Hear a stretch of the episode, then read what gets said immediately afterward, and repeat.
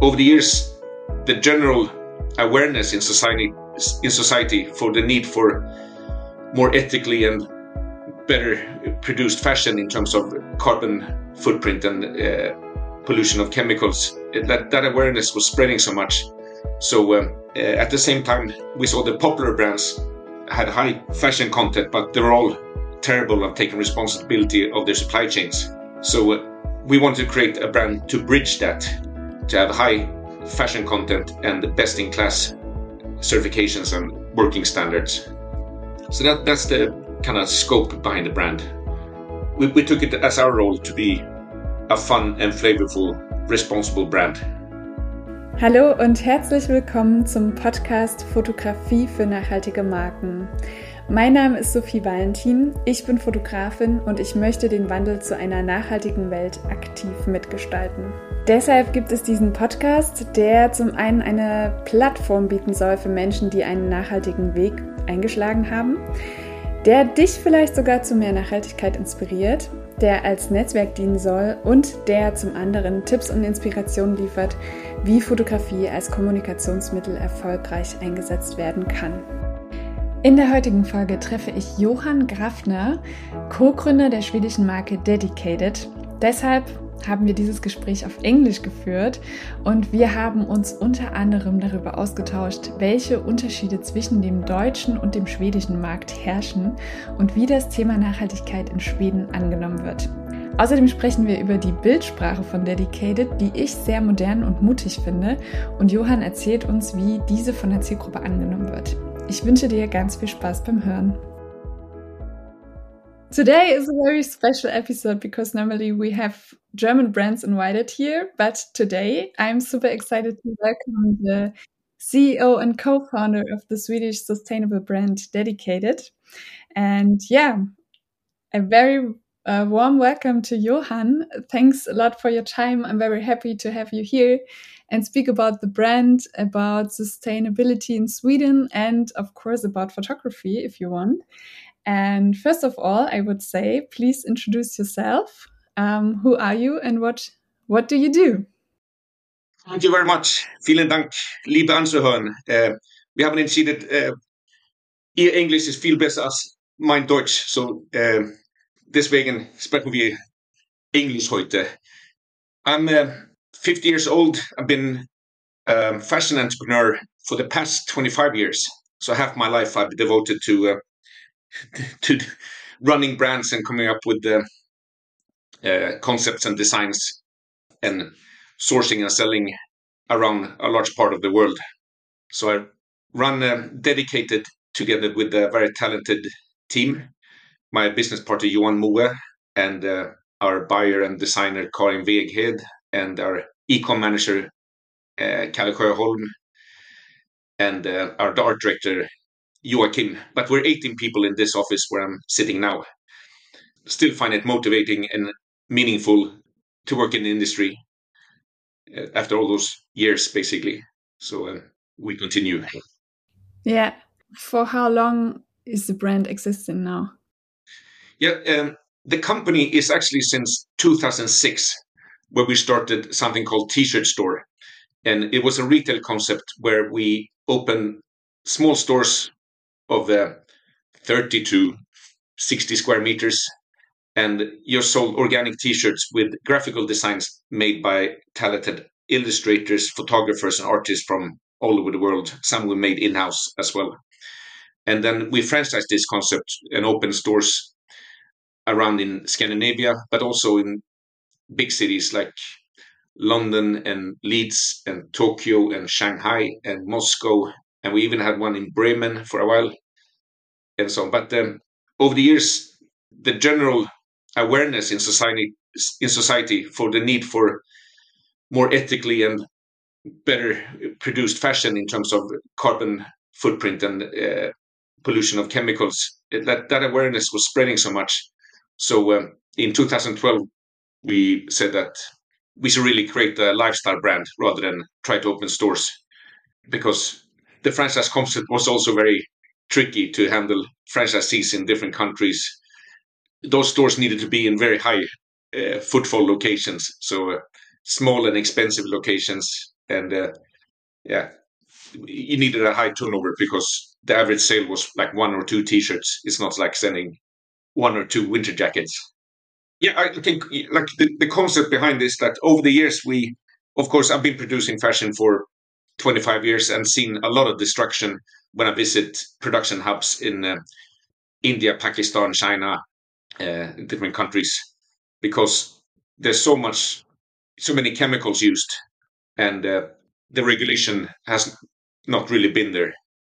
And in terms of wastewater, that regulation came in Asia in 2017, but it's still not really enforced hard enough. When it comes to cotton, there's no regulation at all.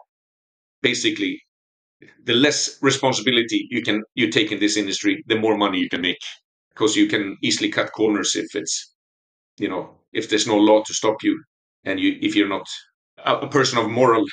So we saw that a lot of the responsible companies uh, and brands they didn't really apply and appeal to um, a modern contemporary citizen because uh, it looked a bit too boring and uh, fashion is something very human like uh, in all cultures and throughout all the ages we have uh, created and worn different types of fashion. It's a way of uh, expressing who you are and your values etc so at the same time, we saw the popular brands had high fashion content, but they're all terrible at taking responsibility of their supply chains. They'll only do it if it's necessary for their brand value. But uh, other than that, they think about the, the bottom line and the shareholders. So uh, we want to create a brand to bridge that, to have high fashion content and the best in class certifications and working standards. And uh, by doing so, lowering the bar for regular people to be able to wear and buy ethically produced fashion. So we want to be very inclusive in terms of style and the price point. We want to have like very high wearability for the clothing. It's because it's durable casual wear, basically. So that that's the kind of scope behind the brand, and uh, it did work out well. Although everything takes time and effort. But uh, since it felt meaningful for everyone to invest that time and effort and money, uh, it we still do it, and it, it's still successful uh, as a concept. Yeah, is it more successful for you to sell it online or through the stores? Before the pandemic, I think about fifteen percent of our turnover was online, and then in the pandemic we didn't have active wholesale or physical retail. So we, like all other brands, focus completely on e-commerce. And uh, today, the e-commerce is more than 40% of our yearly turnover. And uh, of course, uh, it's our own channel, so we have better margins. But we also have to invest a lot in it. So it's very visual, so we need to invest in uh, photo shoots and uh, online campaigns and things like that to communicate what the clothing is all about and what lifestyle we think is aspirational. Basically, we need really good photos to communicate that. Yeah, about this topic we can speak later. But um, what is also really interesting for me, um, the different about Swedish and German sustainability or how uh, customers in Sweden, how do you say this? I mean, or what is the different about the market? What do you think? Yeah. I always say when it comes to eco fashion and people being conscious about the problems and acting on it, the epicenter for that awareness is the DACH countries Germany, Austria, Switzerland, and also Benelux. I see those countries as, in terms of consumer awareness, far ahead of everyone else. Uh, in Sweden and Scandinavia, we have some quite good responsible brands. But in Sweden, at least, our consumer is a bit uh, uh, brainwashed from all the strong uh, fast fashion concepts like H&M, Gina Tricot, Kappahl, uh, Lindex, and uh, we also have the international ones like uh, fast retailings, Uniqlo and Inditex, Zara, Mango, etc. Especially H&M, I think, has been very successful in their greenwashing campaigns. like they are the problems, but they've been very good at uh, portraying themselves as the solution, while at the same time their climate footprint is just increasing every year. So I think the Swedish consumer are a bit uh, complacent and lazy in a way that they want the state to take care of uh, issues like this. It's a political issue, and they trust the state to have done this. Still, it's a completely unregulated industry. So, uh, if people knew how bad it is and what's actually being imported into Sweden and into Europe, and uh, you know, there will be an outcry. People say, "Why do we allow this?" Yeah, it's super interesting because I thought that Swedish people are more aware. or, um, yeah, it's interesting what you said about that they hope the politics can manage it, but in fact, it's the customer in the end. It seems like the our country's citizens and Benelux are uh, more educated on the topic and more critical towards uh, these big companies. And uh, I hope that's something that's spreading I've been thinking a lot why those countries are so far ahead, but uh, I have no real conclusion rather than it's part of culture and what's being shown on TV, documentaries, what's been brought up in magazine articles, and uh, journalists to uh, dig up uh, the dirt in the production supply chain and communicate it and saying this is a real problem. This is your clothing causing this problem on the other side of the planet. Yeah. So that's where it stands now. The more people who can stand up and uh, speak out to um, politicians, basically do some lobbying for regulation, that is the go-to solution for slashing the emissions and negative effects of the, the fashion industry. Because if you want to sell pharmaceuticals, you know, fine, but you have to apply by these thousands of regulations. If you want to sell a car, start a car company, same thing you're welcome, but apply to these hundreds of regulations. But fashion industry is just welcome. Do whatever you want. The result is uh, catastrophic. It's 10% of global, like 8 to 10% of global carbon emissions. The biggest destructor of freshwater resources on the planet. Freshwater is going to be the, the future gold. And that's just the beginning of it. We have not at all seen the full effect of that yet. There's lots to do in little time. Yeah, exactly. Um, yeah, you already told about it. You work in collaboration with uh, illustrators, photographers, and designers. You create unique and diverse collections. So, um, how did this idea come about? Yeah, collaborations actually started back in 2006 when we did the t-shirt store concept and then dedicated is very much a result of t-shirt store where we try to add contemporary graphics to the garments to spice it up and make them more relatable and aspirational and uh, from t-shirts and sweatshirts to swimwear because there's a lot of graphics in swimwear and then uh, uh, we took it to women's wear with printed tencel dresses and uh, other garments. It's just about where we can add net value. In Sweden, we call it nettonytta because we know our clothing has a carbon footprint too. But uh, not all people have the time or interest to to buy secondhand clothing, which is the best. By all means, go with secondhand clothing as your first choice, or swap clothing with your friends. But for new garments, uh, we have a a lot of benefits compared to 98% of all clothing out there, where we, uh, for most garments, half the carbon footprint and reduce, remove all chemicals, at least for a natural fiber uh, products. For recycled synthetics, that's not possible. But we only use recycled synthetics and uh, when it's necessary for the performance of the garments, like in swimwear and outerwear we wouldn't do a recycled polyester blouse or pants because there are natural fibers that can do that job. So it's kind of grown naturally, organically, uh, and the, the, range plan has increased and changed a little bit every season.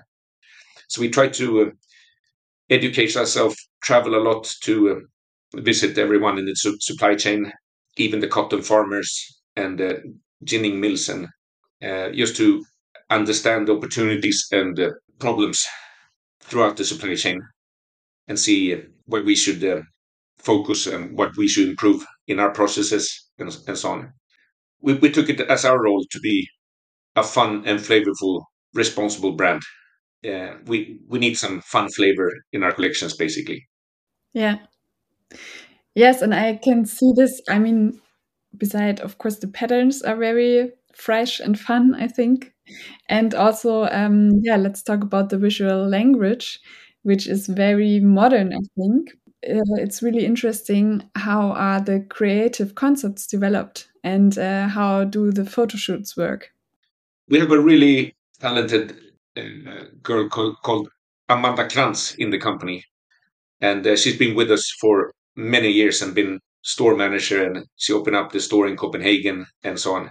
But uh, she got more and more interested in uh, photo shoots and that creative process as, as well as styling uh, and uh, teamed up with uh, a very good photographer in Copenhagen who's been doing the last few seasons of photo shoots. And previous to that, we had a Swedish photog- photographer called uh, Anders Neumann, who we know from uh, snowboarding and skateboarding. And uh, it's just that in the pandemic, we really started investing in professional models before that we, we usually street cast or we asked some of our friends to be models. But um, now when you invest so much into marketing and you know the content needs to be more on point so it forced us to be more professional because uh, we we're basically self financed and uh, it became quite hard to splash out big money on on photo shoots without having the e-commerce to support that so it's only now that's really been possible the past three years, I would say. But the the casting should reflect the brand, like casting of models. We want people, like both men and women, different ages and different backgrounds, can relate to the brand. Yeah. And would you say there's a difference between the photo shoots with, I would say, non professionals and now with professional models? It is a big difference because if you street cast, I mean, they can look really cool and have a nice personal style and so on. But um, you can be lucky that they they actually can get the the shots, you know, with the eyes right and everything like that. But if you when you use professional models who do this every day, they just know their angles and everything like that. You get three times more usable shots with professional, basically. In that way, it's just cost effective because when you do a shoot, you also invest in uh, travel and uh, makeup artist, hair, project leader, assistants to steam the clothing and etc. and hold the flashes and all kinds of things. So uh, it's more than just uh, the model. Yeah. And uh, what you say? Can you see the result through the picture? How clothes are selling, for example? Yeah, we can see it just um, visually that this is like such a big step up from uh, uh, our previous level. Now it looks like something, you know, that wouldn't look out of place in a glossy fashion magazine. Not not that we ever advertise like that, but uh, it can benchmark quite nicely against other even premium brands. We always test like the the images and uh, we can see whatever converts best online and so on. It has to be something that just catches your interest and that you relate to. Yeah, I'm wondering because in Germany, I have always the feeling that yeah, German people are sometimes shy with going out with pictures which are maybe not usual. So in this in this visual language, and when it's really really modern, the companies are sometimes shy if the clients are feel or they can identify with it? It's very hard for us because we we sell mostly in Europe, but also in US and Canada, and uh, it's, it's hard to communicate perfectly for each market. But the Dedicated's main market is still Germany, and uh, this is where we have most of our resellers and uh, like general public consumers. Like for instance, we work a lot with the popular culture and do collaborations with different movies cult movies such as The Big Lebowski and uh, Scarface and uh, Dirty Dancing and many more. And uh, now we have, for instance, uh, Seinfeld, uh, the 90s sitcom with Jerry Seinfeld, the comedian. And this show is huge in Sweden. And it's still like top three or top five on Netflix in Sweden. Uh, but in a lot of countries, the show is dubbed to the local language and a lot of the humor gets lost and then uh, the show bombs. So uh, it turns out that although Seinfeld is big in the UK, US, and Sweden, and some other countries, it's not really a thing in Italy. It's not at all a thing in Germany, and so on. Uh, we we kind of knew that and still wanted to do it. Sometimes that's interesting to see how different collabs and uh, campaigns uh, perform so much differently in, from country to country. Yeah, that's super interesting. Yeah, um, Johan, it was really, really nice to speak with you and to listen to your opinions and how the brand was growing and how it's working. Uh, thank you very much for your time. I, I'm super excited how you will go in the next years and how it's working for Dedicated. And I'm always really happy to to meet people who ha- who have these values and um, yeah try to make the planet a bit better with fashion. thank you very much. uh, thank you so much, Sophie. It's lovely to talk to you and uh, very thankful I, I, could get on the podcast. Hopefully, see you at uh, maybe some of the shows in, in Germany, in Berlin, or some other place uh, near future. Wenn dir die Folge gefallen hat und du das gut findest, was du hörst, dann freue ich mich natürlich sehr, wenn du den Podcast teilst auf Instagram, bei LinkedIn oder einfach mit deinen Lieblingsmenschen. Das hilft vor allem den Menschen weiter, die sich für eine bessere Zukunft einsetzen, um so mehr Sichtbarkeit zu erhalten. Und es verbindet und schafft ein Netzwerk, das meiner Meinung nach einfach sehr essentiell ist. Außerdem freue ich mich immer sehr über Feedback und lade dich deshalb ein, jederzeit deine Gedanken, Erkenntnisse und Inspiration mit mir zu teilen. Schreib mir dazu am besten gern einfach eine Nachricht auf Instagram oder per Mail. Wir hören uns nächste Woche wieder, wenn du möchtest und bis dahin eine gute Zeit.